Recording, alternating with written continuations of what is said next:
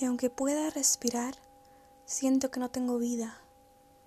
Tengo un hueco enorme en mi pecho, escribiéndolo como la ausencia de un corazón, tal vez de un alma perdida.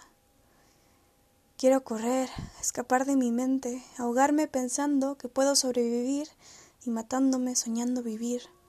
Simplemente acostarme boca arriba en medio de un campo de flores, dejando fluir mis lágrimas hasta formar el río que me lleva a la muerte, esperando que el sol explote en la cara y la luna me aplaste las entrañas.